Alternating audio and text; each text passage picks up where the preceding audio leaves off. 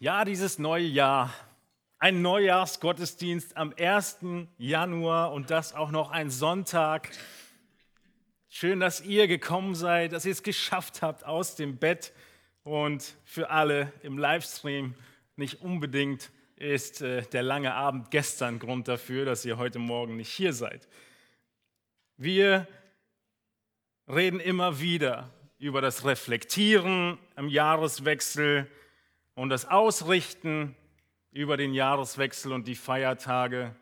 Aber gerade in diesem Jahr geht es so schnell und morgen schon holt dich der Alltag wieder ein. Vielleicht auch übermorgen.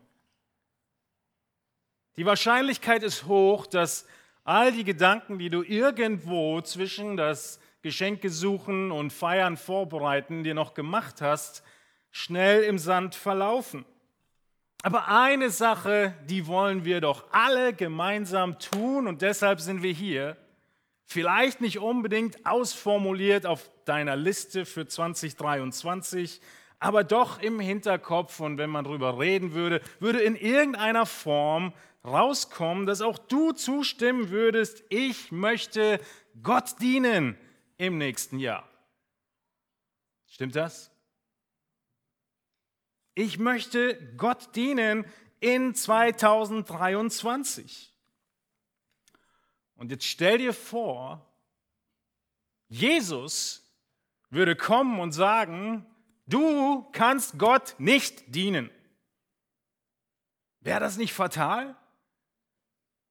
Ein Urteil zu bekommen, ich kann Gott nicht dienen? Jesus hat diese Worte über seine Lippen gebracht und hat Menschen, seinen Jüngern, gesagt, ihr könnt Gott nicht dienen. Schockierend. Ja, Jesus hat immer wieder verstanden, die Aufmerksamkeit seiner Zuhörer auf sich zu lenken. Und die Aufmerksamkeit in der Form auf sich zu lenken, dass selbst diejenigen, die jahrzehntelang ihr ganzes Leben lang in den Schriften verbracht haben, insbesondere die Pharisäer und Schriftgelehrten, hellhörig wurden und hingehört haben. Und unser Text heute Morgen ist so ein Text, ein Paukenschlag Jesu. Er redet völlig gegen das, was zu erwarten wäre. Jesus spricht übers gute und liebe Geld. Und er benutzt dieses Thema, um seine Aufmerksamkeit, die Aufmerksamkeit seiner Zuhörer auf sich zu ziehen und ihnen eine viel größere Lektion zu geben. Und das eine Thema ist deine Geldanlage heute Morgen, vielleicht äh, in den Worten formuliert, wie ich es versucht habe, die lukrativste Geldanlage, die Jesus klar macht, aber es gibt ein wesentlich größeres Thema, was dahinter steht, nämlich deine Selbstprüfung als Ganzes. Das sind die zwei großen Dinge, die Jesus anspricht im Lukas-Evangelium in Kapitel 16. Stell dir vor, Jesus würde sagen, du kannst Gott nicht dienen. Wir werden zum Ende der Predigt genau diese Worte durcharbeiten in Lukas 16. Jesus erdrängt zur Selbstprüfung. Jesus Selbstprüfung endet nicht dabei, dass du oder ich sagen können, ich tue dies oder jenes, setze einen Haken dran und meine Selbstprüfung ist beendet. 15 Punkte, 1 plus, 100 Prozent, was auch immer. Jesu Selbstprüfung endet nie in einer Checkliste. Und auch heute Morgen nicht. Jesu Checkliste, Jesu Worte, Jesu Sätze zur Selbstprüfung, sie wollen nicht nur gute Werke sehen und offenbaren, sondern Jesus will deine Motive prüfen. Er will, dass du deine Motive prüfst. Jesus will, dass du deine Herzenshaltung prüfst.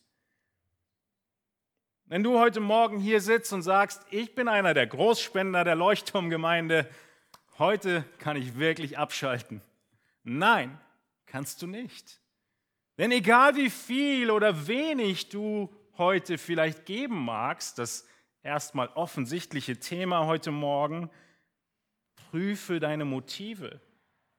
Und es geht viel weiter als nur das Geben, denn es geht um die Ewigkeit. Es geht darum, ob du Gott dienen kannst oder nicht. Es geht darum am Ende des Tages, ob du gerettet bist oder nicht. All das werden wir heute Morgen sehen und durcharbeiten. Das Schwierige an unserer Herzenshaltung und unseren Motiven ist, dass wir unsere Motive teilweise selbst nicht kennen. Und Jesus hilft uns dabei. Ihr habt bestimmt schon gehört, dass unser eigenes Herz so spitzfindig ist, dass wir uns selbst betrügen können. Schon mal gehört. Jesus, er hilft uns dabei, dein Herz zu prüfen. Er hilft dir, die Ziele und Werte deines Lebens aufzudecken und aufzuzeigen.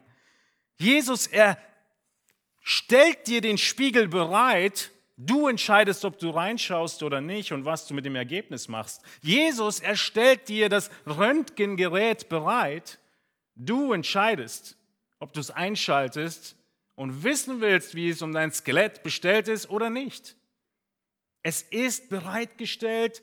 Lasst uns zuhören, was Jesus sagt. Auch wenn wir das allgemeine Sprichwort nur allzu gut kennen, über Geld spricht man nicht war das Geld das zentrale Röntgengerät Jesu, um dein Herz zu offenbaren. Also bist du bereit zu sehen und zu hören, was Jesus sagt?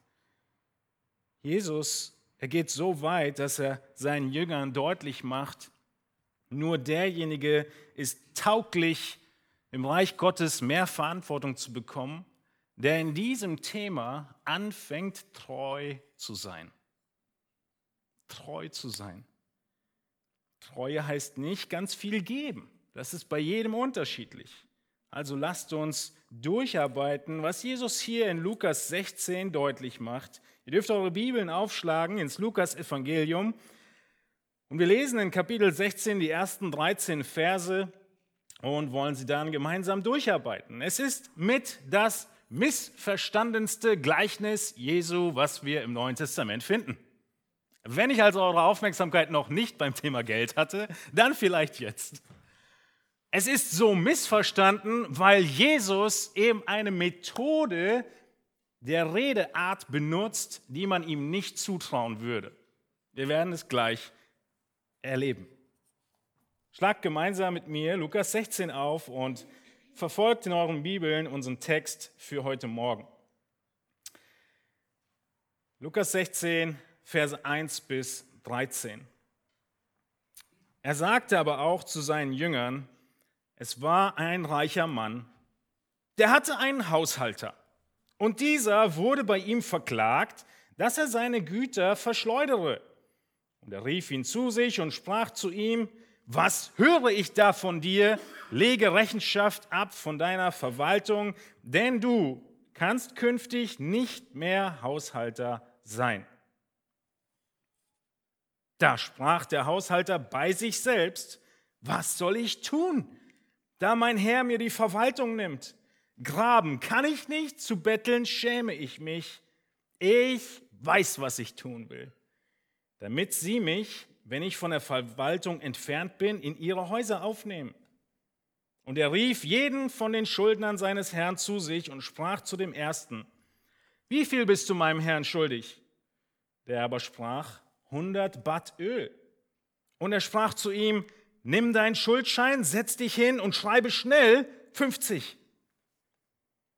Danach sprach er zu einem anderen, du aber, wie viel bist du schuldig? Der sagte, 100 Chor Weizen. Und er sprach zu ihm, nimm deinen Schuldschein und schreibe 80. Und der Herr lobte den ungerechten Haushalter dass er klug gehandelt habe, denn die Kinder dieser Weltzeit sind ihrem Geschlecht gegenüber klüger als die Kinder des Lichts. Auch ich sage euch, macht euch Freunde mit dem ungerechten Mammon, damit, wenn ihr Mangel habt, sie euch aufnehmen in die ewigen Hütten. Wer im geringsten treu ist, der ist auch im Großen treu. Und wer im geringsten ungerecht ist, der ist auch im Großen ungerecht. Wenn ihr nun mit dem ungerechten Mammon nicht treu wart, wer wird euch das Wahre anvertrauen? Und wenn ihr mit dem Gut eines anderen nicht treu wart, wer wird euch das Eure geben? Kein Knecht kann zwei Herren dienen, denn entweder wird er den einen hassen und den anderen lieben, oder er wird dem einen anhängen und den anderen verachten. Ihr könnt nicht Gott dienen und dem Mammon.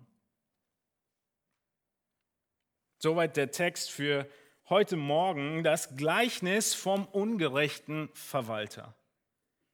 Wir wollen in drei grobe Bereiche unsere Predigt heute Morgen aufteilen. Zum ersten schauen wir uns einfach die grundlegende Aussage des Gleichnisses an. Dann gucken wir uns ein paar Anwendungen an, was es bedeutet, die auch aus dem Text direkt kommen, die Jesus uns gibt. Ab Vers 8 tut er das. Und dann werden wir einige praktische Hinweise durchdenken. Also beginnen wir mit der einen Aussage des Gleichnisses. Gleichnisse haben es in sich. Ihr lest viele Gleichnisse, wenn ihr in den Evangelien liest, und die größte Herausforderung oder der größte Fehler, den viele Bibelleser machen, ist in einem Gleichnis vielschichtige Bedeutungen zu suchen. Ein Gleichnis ist aber einfach nur eine Illustration. Und eine Illustration hat in den allermeisten Fällen einfach eine Bedeutung. Und in den Nuancen der Illustration darfst du nicht zu viel hineinlesen. Denn die eine Hauptaussage ist das, worum es in dem Gleichnis geht. In der Regel spricht ja Jesus diese Gleichnisse, die meisten. Und die wollen wir erarbeiten. Die Nebenaspekte sind nicht so relevant für die Hauptaussage. Die eine Aussage des Gleichnisses, was ist sie? Lass uns nochmal hineinschauen in Vers 1. Mit wem redet Jesus? Mit seinen Jüngern. Noch nicht mal mit den Pharisäern und Schriftgelehrten, mit denen hat er auch genug gesprochen, auch über das liebe Geld, sondern hier spricht er mit seinen Jüngern. Seine Jünger in dieser Zeit Jesu, in der er sich befindet, sind all diejenigen, die ihm nachfolgen. Es sind nicht unbedingt all diejenigen, die wirklich gerettet sind sondern die ihm nachfolgen. Dass der Begriff Jünger mit einem Gleichheitszeichen für Christen verwendet wird, kommt erst in der Apostelgeschichte, viele Jahre später. Die Jünger sind also Leute, die Jesus nachfolgen. Und deshalb so viel Prüfendes was Jesus hier seinen Jüngern mitgibt. Dieses Gleichnis gilt also jedem, der sagt, ich folge Jesus nach, Jesus ist mein Lehrer, ich möchte Jesus imitieren. Das ist, was ein Jünger Jesu sagt. Euch gilt dieses Gleichnis. Es beginnt mit einem Verwalter. Thema ist also nicht Evangelisation, sondern Gottesdienst. Die Gläubigen, die Nachfolger Jesu, werden angesprochen. Wir müssen das Offensichtliche nicht erklären, was dieses Gleichnis aussagt. Kurz und knapp umreiße ich es für euch und erkläre euch ein wenig was von dem Kontext, der dahinter steht. Es war ein reicher Mann, soweit so gut, keine Erklärung notwendig. Der hatte einen Haushalter. Auch das war nichts Unübliches damals. Reiche Gutsherren hatten, wir nennen es heute Prokuristen, Leute, die die komplette Unterschriftsgewalt hatten für ihren Herrn. Was immer sie unterzeichnet haben für einen Vertrag, der galt. So ein Haushalter, ein Verwalter über alle Güter hatte dieser reiche Mann. Er war also wirklich steinreich. So reich, dass er sich um nichts mehr kümmerte. Dieser Haushalter macht seine Arbeit, aber es kommt ein Gerücht auf. Der Text spricht gar nicht davon, ob es wahr oder falsch ist, ist für Jesus nicht relevant in diesem Gleichnis. Dieser Haushalter, Vers 1 immer noch, wurde bei ihm verklagt, dass er seine Güter verschleudere. Nicht gut für einen Generalverwalter, wenn das über ihn gesagt wird. Der Verwalter ist in dieser neutestamentlichen Zeit kein Sklave gewesen, sondern ein Mann von hohem Ansehen und großem Vertrauen. Dieser wird nun verklagt. Woher kennt ihr dieses Wort verklagen? Von dem Verkläger. Wer ist der Verkläger? Der Satan. Und genau das Wort steht hier, Diabolo, heißt verklagen, beschuldigen, anklagen. Also wirklich hartes Geschütz wird aufgefahren, dass er das Vermögen, seine Güter verschleudere.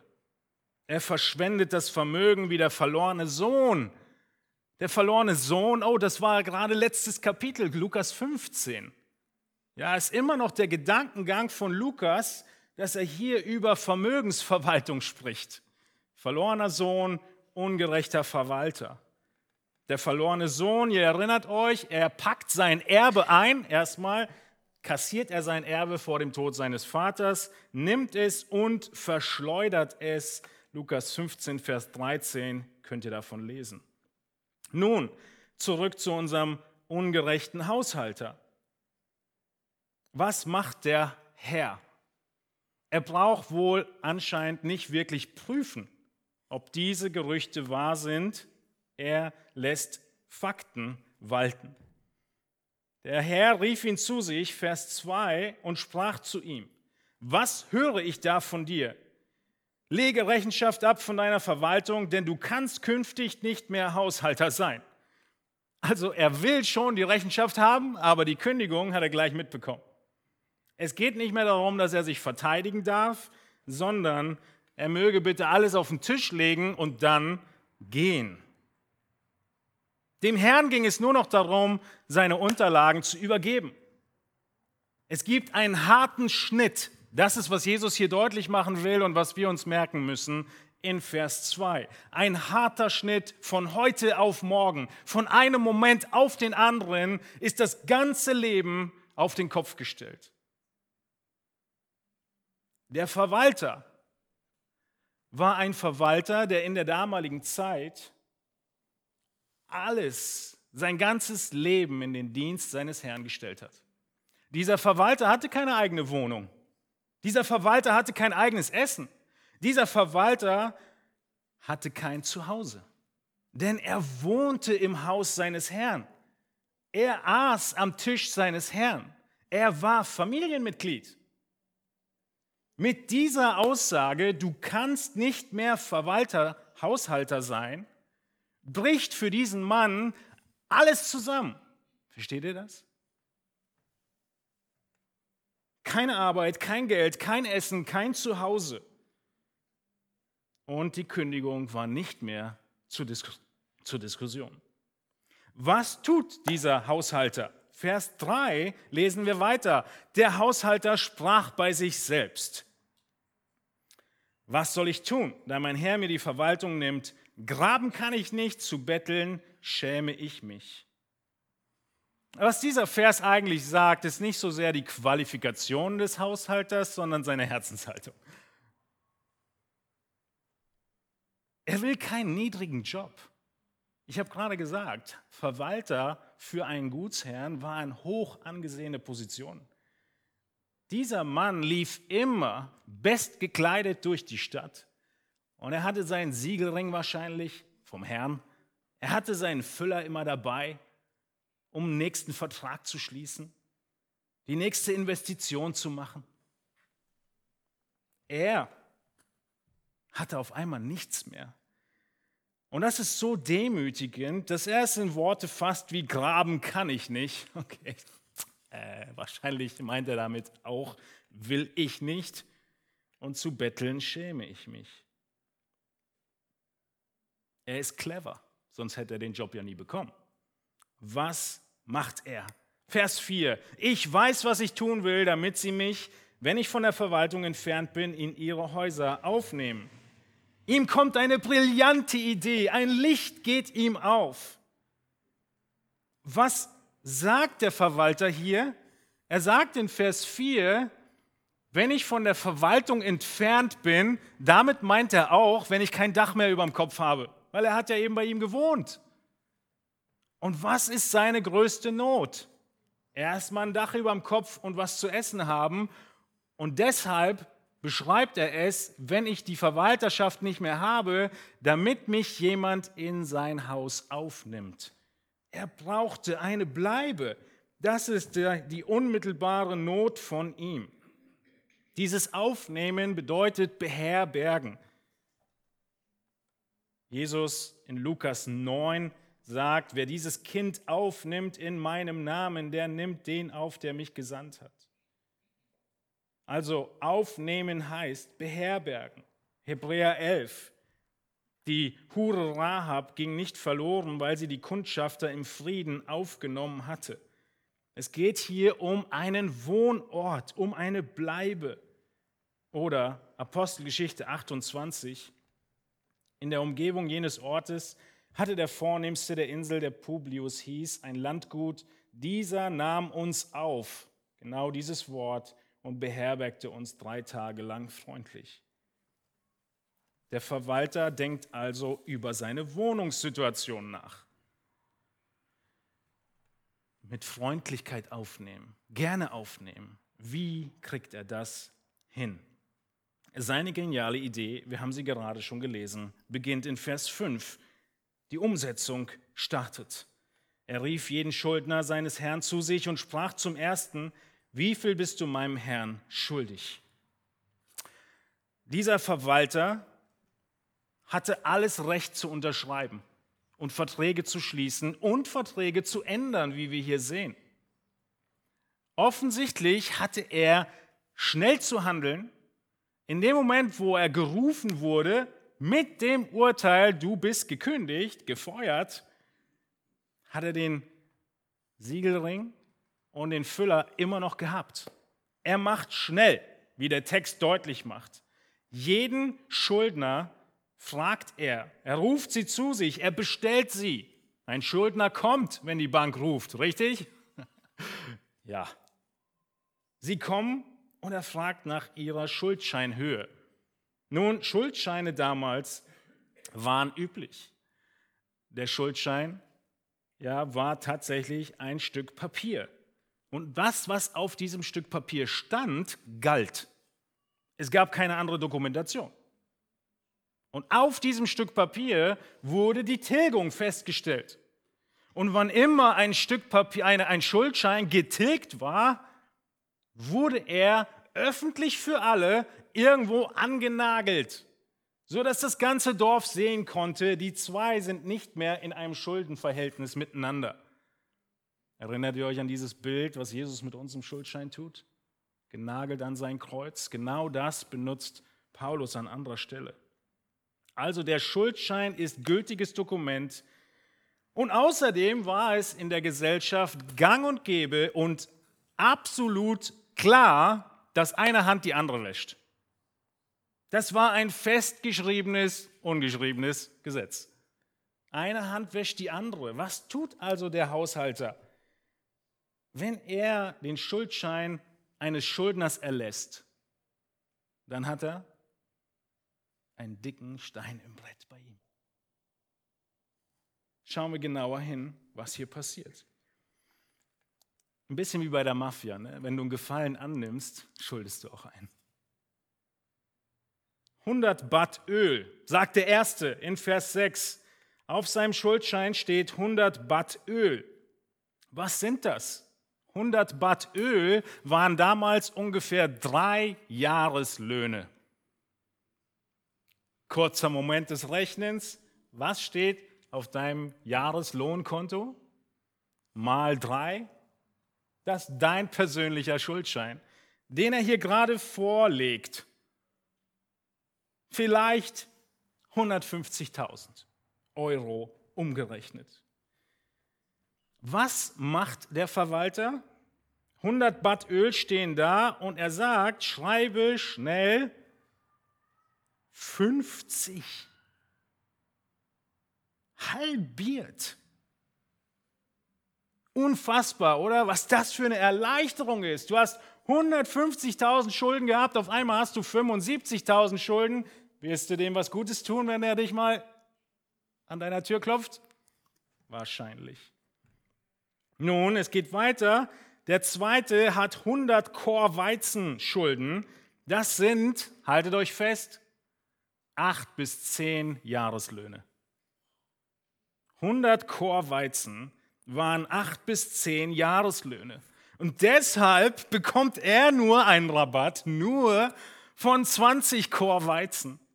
Also nur zwei Jahreslöhne. Eine Menge Geld. Das ist die geniale Idee des Verwalters. Das ist, was Jesus sagt und kommuniziert. Was bedeutet das Gleichnis? Das ist es, was es bedeutet. Was genau bedeutet das für uns? Kommen wir uns zu unserem zweiten Punkt unserer Predigt und arbeiten aus den nächsten Versen ab Vers 8 fünf Anwendungen für unser Leben aus. Die erste ist die Frage, machst du dir Gedanken über dein Leben nach der Kündigung auf dieser Erde? Wir sehen das in diesem Vers. Ihr kennt das Sprichwort, das letzte Hemd hat bekanntlich keine Taschen. Und das Schockierende in Vers 8 ist, sind die ersten Worte. Und der Herr lobte den ungerechten Haushalter, dass er klug gehandelt habe. Das ist das Schockierende an diesem ganzen Gleichnis.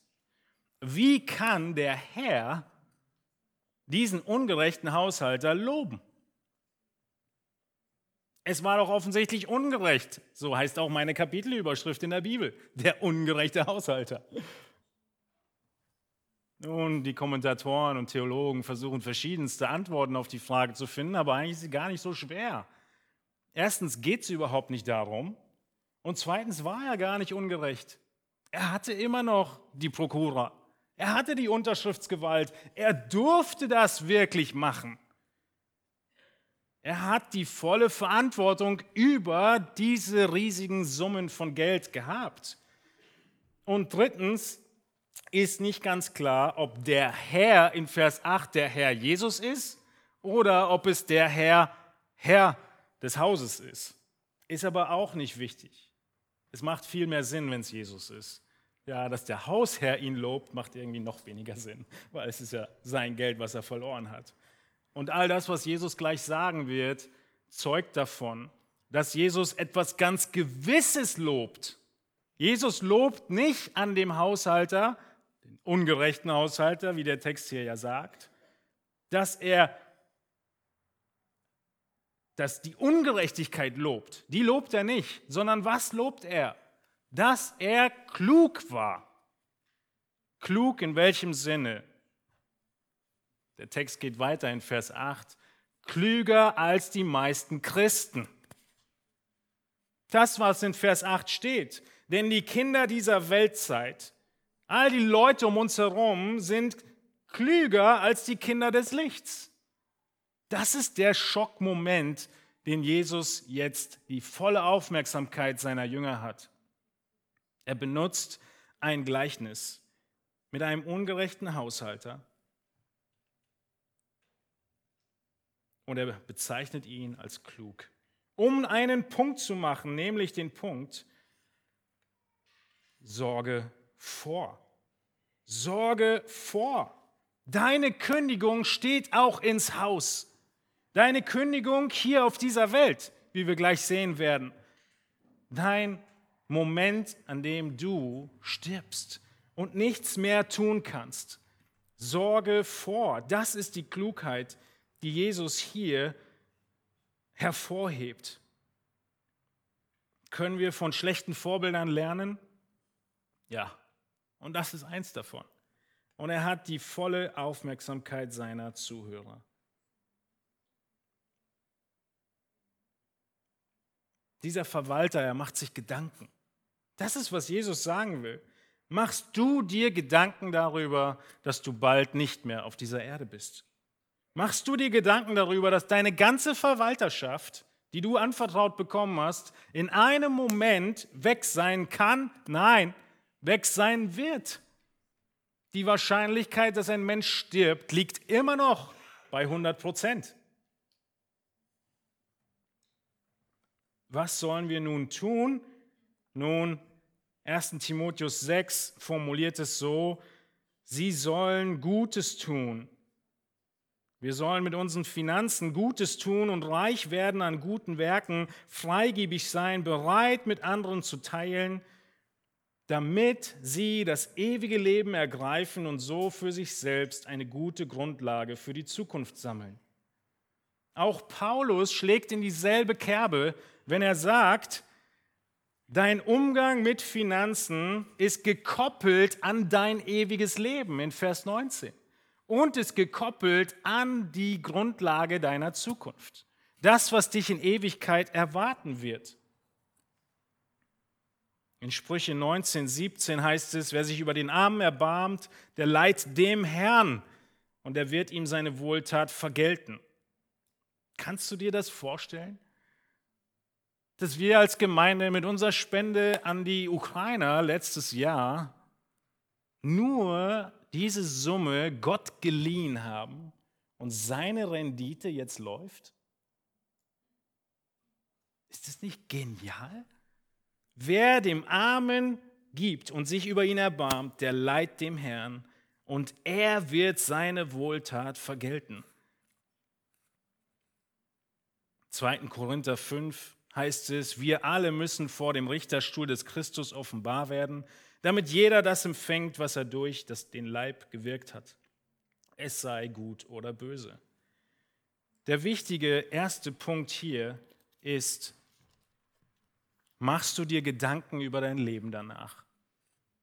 Machst du dir Gedanken darüber, dass auch du diese Kündigung einst bekommen wirst und sie wird so unmittelbar und schnell sein und unerwartet sein, wie sie hier bei diesem Verwalter war, von einem Moment auf den nächsten? Machst du dir Gedanken über dein Leben nach der Kündigung auf dieser Erde? Wie soll diese Gedanken aussehen?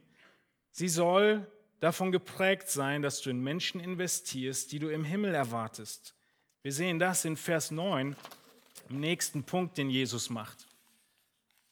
Nicht nur ist der Tod sicher und auch deine Kündigung hier auf Erden, sondern wir sollen investieren in Menschen, die wir im Himmel erwarten. In Lukas 12, ihr merkt schon, das Lukas-Evangelium ist voll von diesem Thema. In Lukas 12 sagt Jesus bereits, ihr sollt nicht danach trachten, was ihr essen oder was ihr trinken sollt. Und beunruhigt euch nicht. Was für ein relevanter Satz für den Januar 2023. Beunruhigt euch nicht, denn nach all diesem trachten die Heidenvölker der Welt. Euer Vater aber weiß, dass ihr diese Dinge benötigt. Trachtet vielmehr nach dem Reich Gottes so wird euch dies alles hinzugefügt werden. Fürchte dich nicht, du kleine Herde, denn es hat eurem Vater gefallen, euch das Reich zu geben. Verkauft eure Habe und gebt Almosen, macht euch Beutel, die nicht veralten, einen Schatz, der nicht vergeht.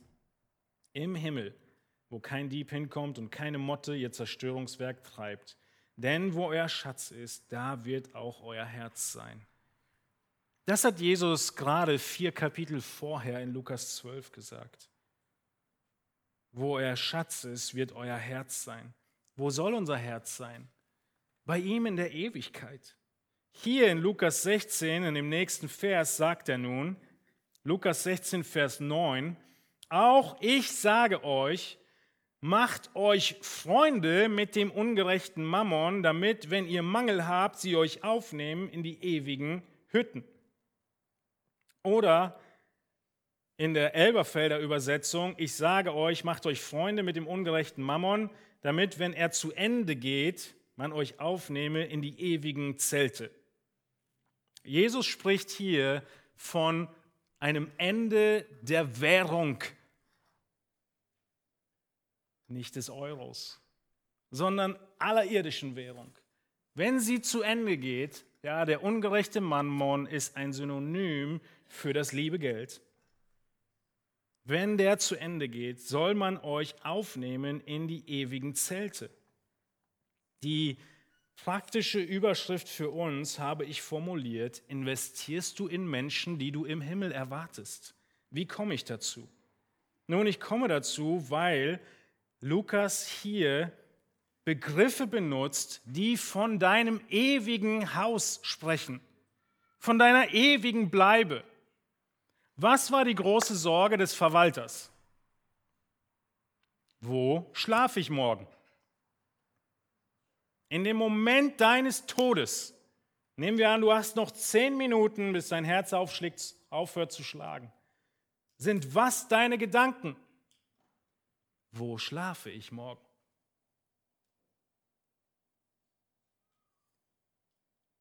Und diese Verbindung kommt von Jesus selbst. Er sagt, auch du sollst von diesem Verwalter lernen und dir Freunde im Hier und Jetzt machen, solange du Zeit hast, sodass diese Freunde, dass du bei ihnen ein Stein im Brett hast. Und diese Freunde, sie sind offensichtlich auch im Himmel. Denn sie nehmen dich dann auf, so sagt der Text, in die ewigen Zelte. Sie öffnen dir die Tür. Die ewigen Hütten, ja, wie, wie die Schlachter es sagt. Diese Hütten, diese Zelte ist genau das, was Lukas schon in Vers äh, 9 beschrieben hat, als Petrus mit den Jüngern, mit den drei Jüngern auf dem Berg waren, da wollte Petrus für Jesus auch drei Hütten bauen. Ja, da kommt der Begriff schon mal vor. Und auch da ist es die Ewigkeit, auf die sich Lukas bezieht. Wir könnten also sagen, dass Jesus hier ein Gleichnis zeichnet für uns, dass wenn wir in Menschen investieren, die gerettet werden oder gerettet sind, dass die an der Himmelspforte stehen werden und mit offenen Armen ihre Türen öffnen, wenn du über den Jordan gehst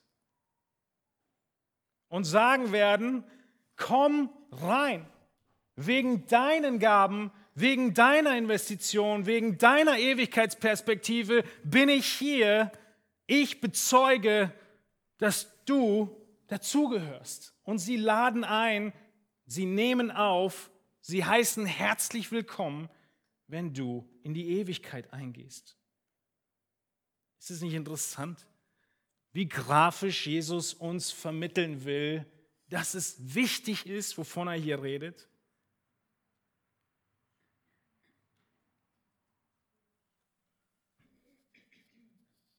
Die große Frage als nächstes ist nicht nur, investierst du in Menschen, die du in Ewigkeit wiedersehen wirst, damit sie, wenn du Mangel hast, also deine Kündigung eintrifft, dich aufnimmt in die ewigen Hütten, sondern Drittens, die nächste Anwendung für uns aus diesem Text in den Versen 10 bis 12.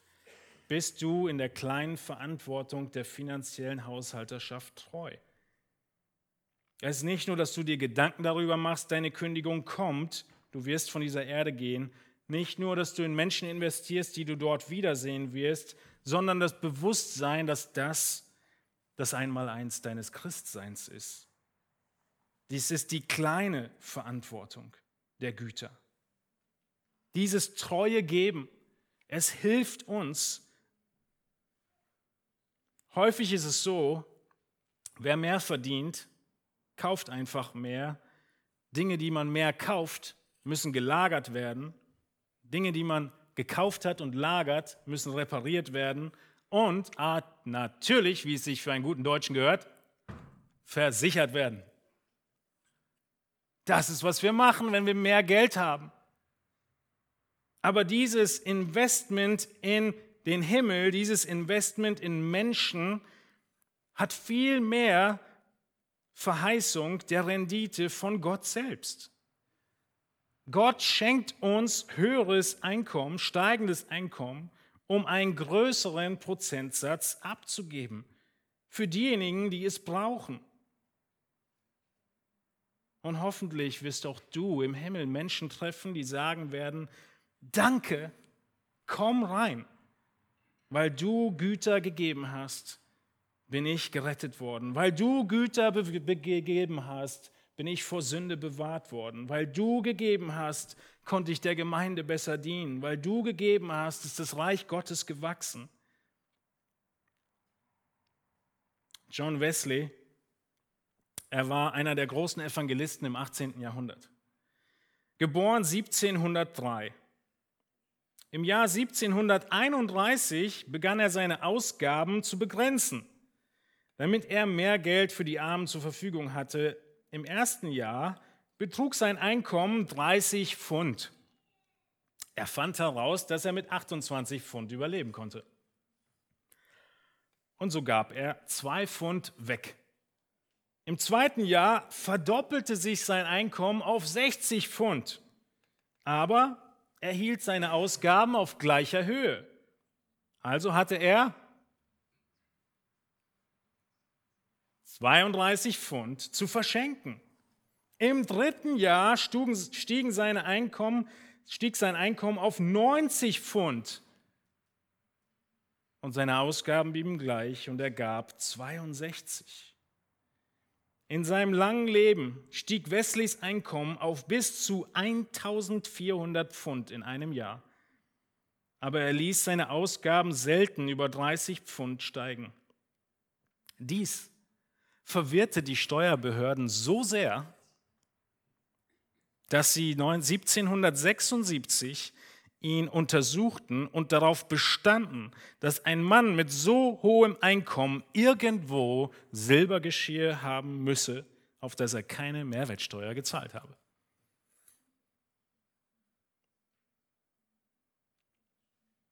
Fällst du den Steuerbehörden auf? Ich kenne Menschen hier in unserer Generation, die heute noch leben, die genau das sagen. Ich muss aufpassen mit den Behörden, ich gebe zu viel. Ja, helf mir ein bisschen.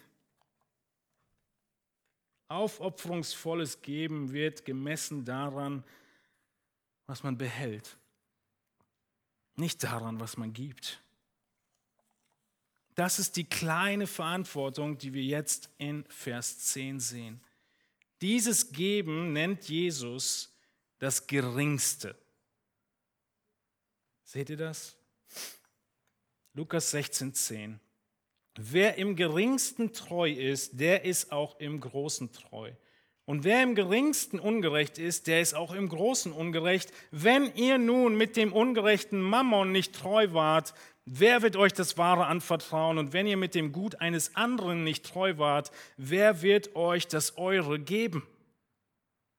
Seht ihr das, dass das ein kleines ist, das Element dessen, wo wir uns bewähren sollen? Jesus selbst spricht davon. Das Geringste ist Vers 11, der ungerechte Mammon. Jesus benutzt hier einen Parallelismus. Ja, das Geringste ist der ungerechte Mammon. Wie sollt ihr dann das Große bekommen, nämlich das wahre Anvertrauen? Euer Erbe im Himmel ist das wahre Geld. Und wenn ihr mit dem Gut eines anderen nicht treu wart, wer wird euch das Eure geben? Die ganze Zeit, die wir hier auf Erden verbringen, sind wir nur Verwalter von Gottes Gütern. Und in Ewigkeit erwartet uns ein wirkliches Erbe, aber nur denen, die in diesen Kleinigkeiten treu sind. Wir kennen das Prinzip im Kleinen, treu, mehr anvertrauen. Wenn dein Kind das Geld vom Einkaufen, das Wechselgeld nicht zurückbringt, wirst du nächstes Mal passend geben. Im Kleinen treu, mehr anvertrauen. Das ist das Prinzip, was Jesus anwendet auf unsere Herzenshaltung beim Geben.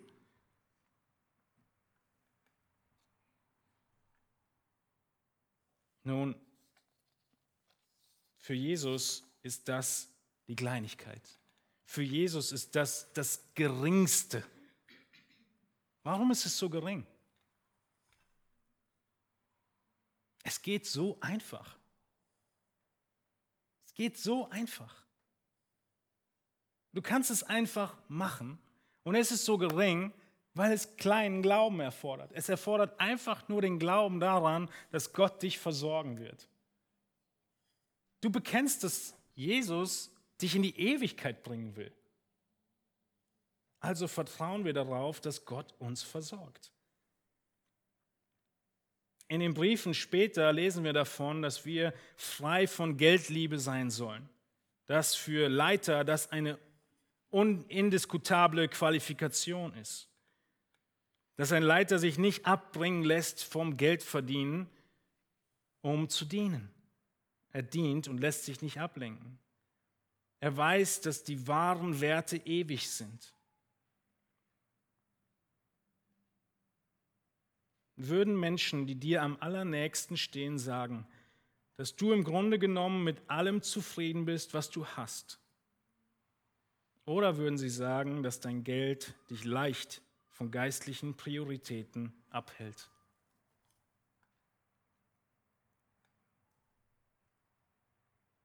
Der Mensch, der frei von Geldliebe ist, wie das die Briefe später formulieren, er ist am Ende einfach zufrieden mit dem, was Gott gibt, mit dem, was er hat und auf das, was ihm anvertraut wird.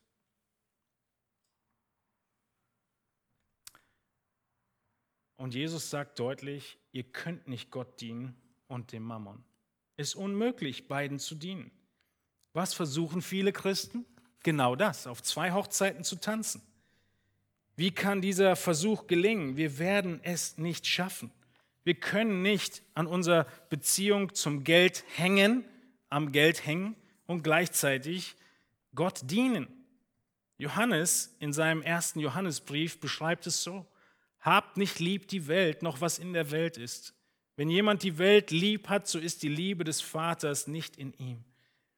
Jakobus beschreibt es, ihr Ehebrecher und Ehebrecherinnen wisst ihr nicht, dass die Freundschaft mit der Welt Feindschaft gegen Gott ist.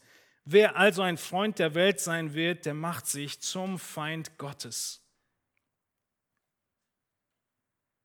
Ihr kennt Zachäus, den Zöllner dem Jesus sagt in Lukas 18, nur ein paar, zwei Kapitel später, verkaufe alles, was du hast. Ist es äh, der reiche Jüngling? Verkaufe alles, was du hast und verteile es an die Armen, so wirst du einen Schatz im Himmel haben und folge mir nach. Jetzt kommt Zachäus in Kapitel 19, ein Kapitel später, Zachäus, er, der Zolleintreiber, sagt, siehe Herr, die Hälfte meiner Güter gebe ich den Armen. Das Erste, was er tut nach seiner Bekehrung, ist, sein Budget aufzuräumen.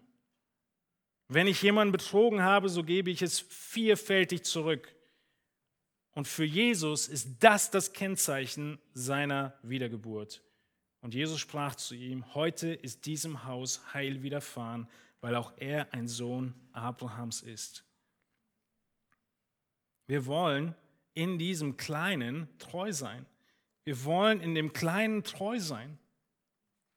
Mit jedem Euro, den du bekommst, mit allem, was dir anvertraut wird, kommt Verantwortung. Mit jeder Gabe kommt Verantwortung. Mit aller Fähigkeit kommt Verantwortung. Und es darf nichts rumstehen, sondern es wird eingesetzt für das Reich Gottes. Das ist die Treue im Kleinen. Die Treue im Kleinen. Jesus, er ist so genial, dass bevor er die Jünger beruft in den vollzeitlichen Dienst, schenkt er ihm nochmal den großen Fischfang. Er beruft sie, dann sagt er ihnen, fahrt raus und sie fangen so viele Fische, dass sie nicht mehr in ihre Boote passen. Was machen die Jünger? Was macht Petrus und Kollegen? Sagen sie, oh, jetzt müssen wir die Fische fertig machen, wir können dir noch nicht nachfolgen. Nein, sie lassen all das stehen und liegen bei ihren Familien wahrscheinlich und ihren Angestellten, die sie hatten als Fischer, und sie gehen. In all dem dreht es sich, wie ich anfangs schon sagte, um unsere Herzenshaltung. Es geht nicht um die Höhe deines Gebens. Es geht um dein Herz. Es geht darum, wo dein Schatz ist. Es geht darum, dass wir auch in schwierigen Zeiten diese Herzenshaltung prüfen. Und wenn wir in ein Jahr hineingehen, wo unser Budget herausgefordert wird, dafür braucht man kein Prophet mehr sein, dann ist es ein gutes Jahr. Denn es ist ein Jahr der Prüfung unserer Herzen. Woran klammern wir uns? Wir können unsere Budgets überdenken. Wir können unseren Haus, unser Haushaltsbuch überdenken. Und es ist deshalb ein gutes Jahr. Der Januar ist voll von den Jahresanfangsrechnungen, was alles so kommt.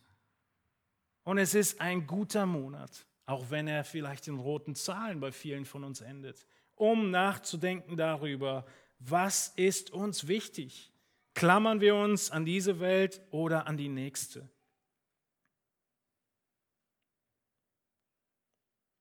Das ist der große Punkt. Und da drittens, kleine Verantwortung. Für Gott ist das Kleinigkeit. In Versen 13 bis 15 geht Jesus weiter und er warnt vor dem Götzen des Materialismus. Auch wir müssen unser Herz behüten vor dem Götzen des Materialismus.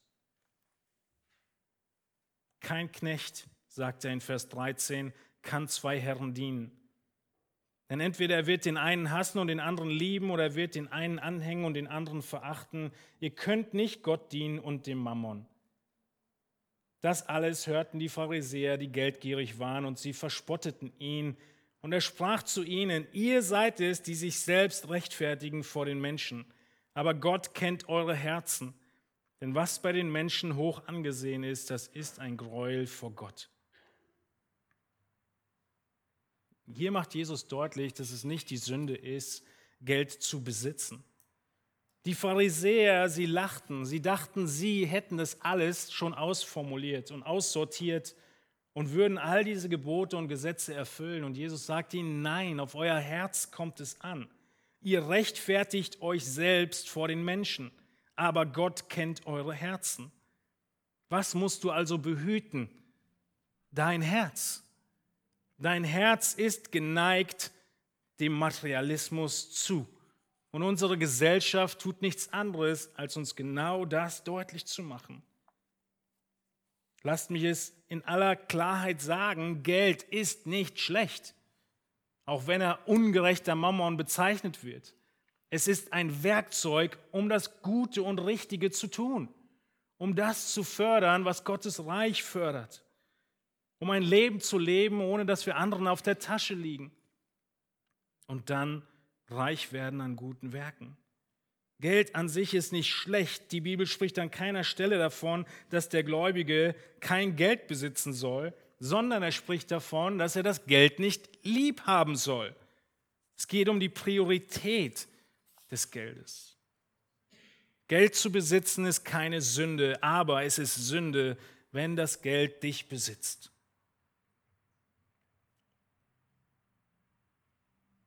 Und deshalb sollen wir frei sein von Geldliebe.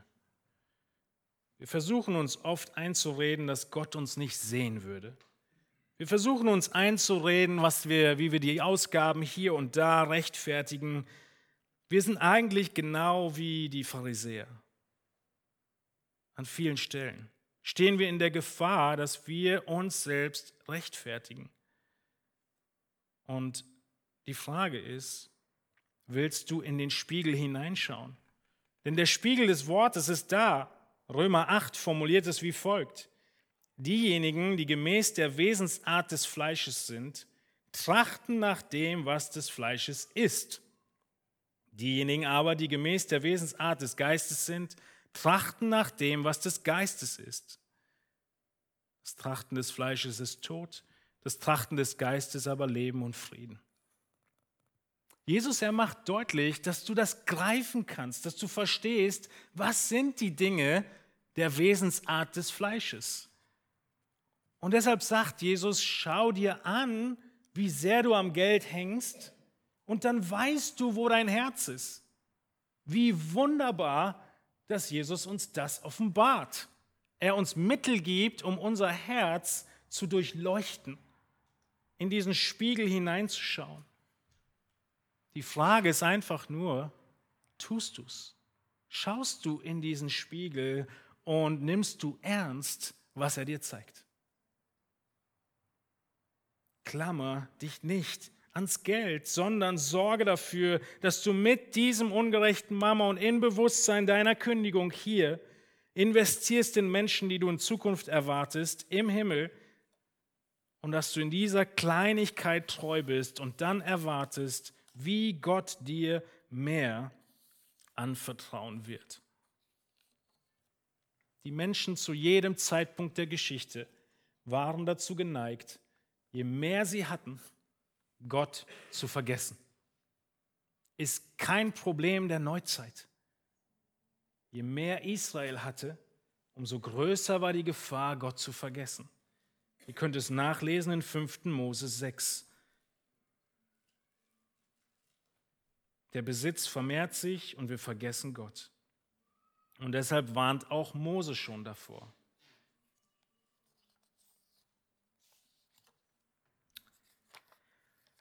Das ist der vierte Punkt der Anwendung gewesen, unser Herz vor dem Götzen des Materialismus zu bewahren.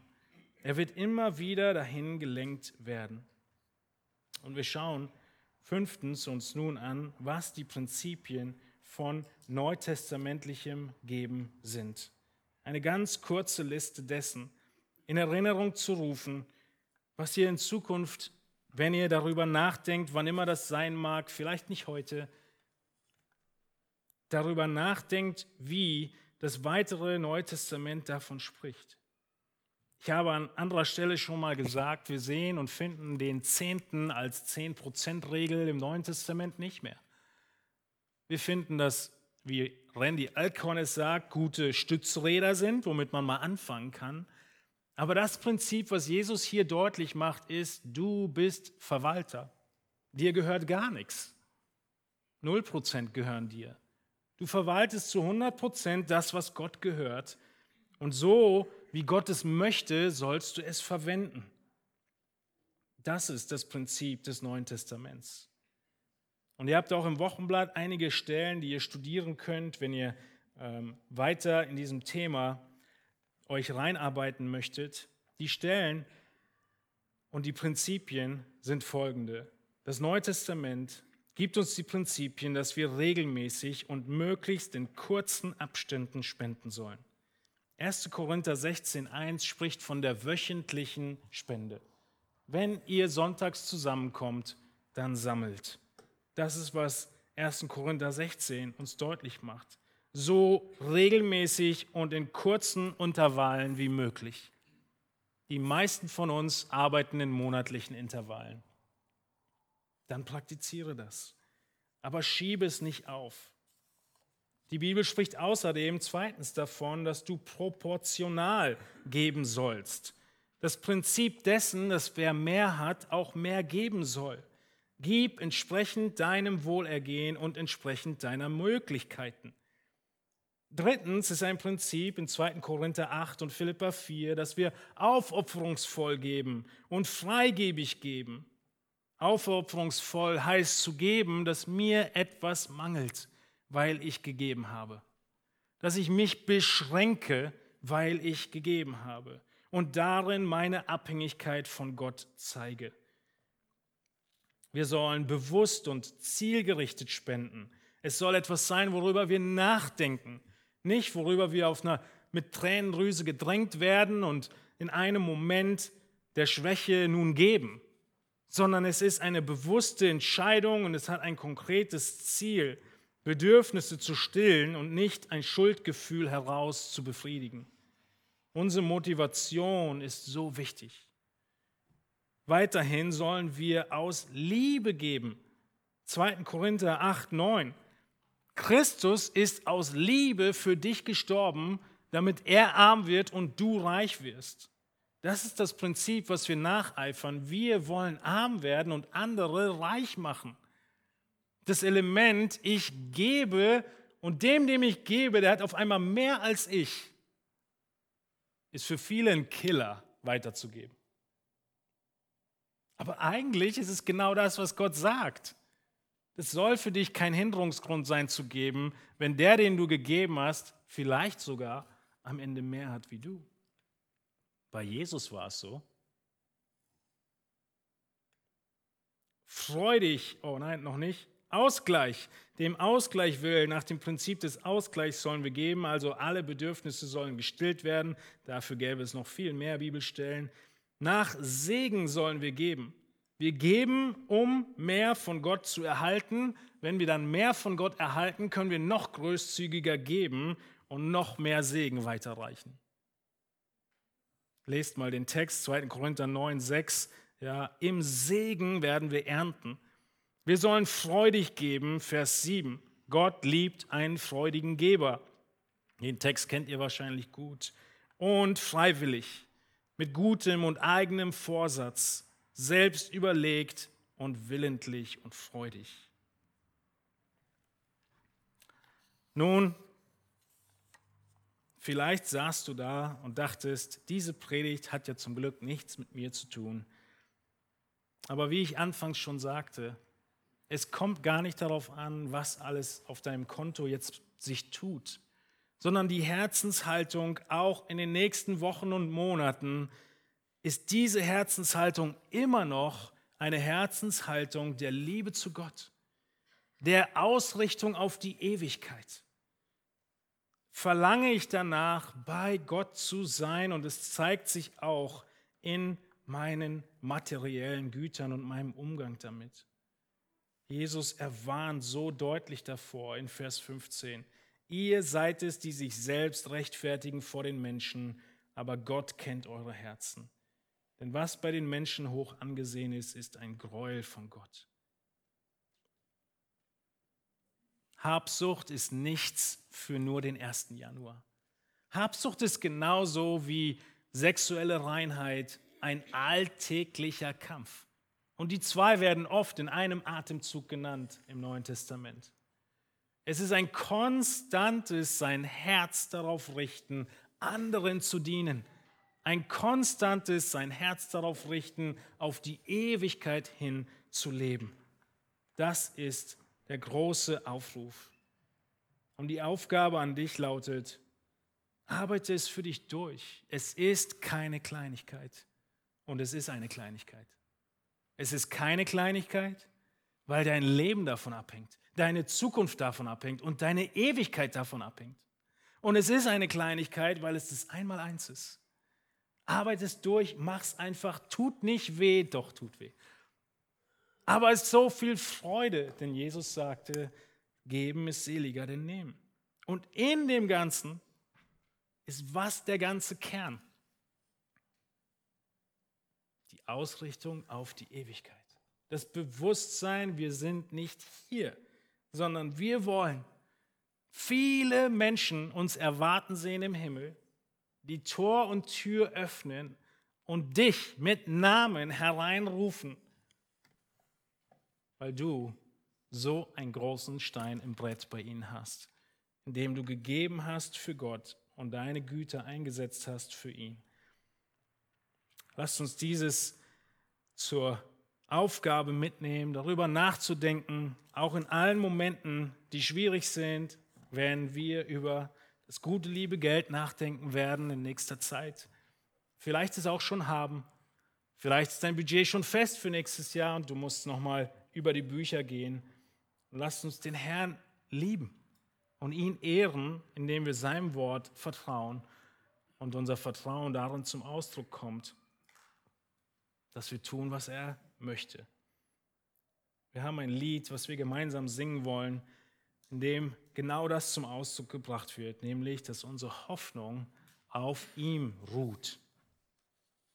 Wir wollen zum Abschluss beten und dann dieses Lied zusammen singen. Meine Hoffnung ruht auf Jesus Christ. In Strophe 4 singen wir, meine Hoffnung ist, bei ihm zu sein. Er ist mein ganzer Lohn. Lasst uns stille werden zum Gebet.